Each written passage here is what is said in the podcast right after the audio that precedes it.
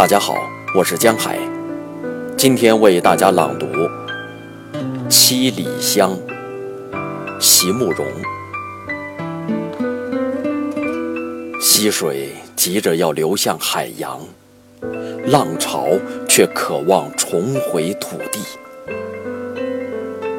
在绿树白花的篱前，曾那样轻易地挥手道别，而沧桑了二十年后，我们的魂魄却夜夜归来。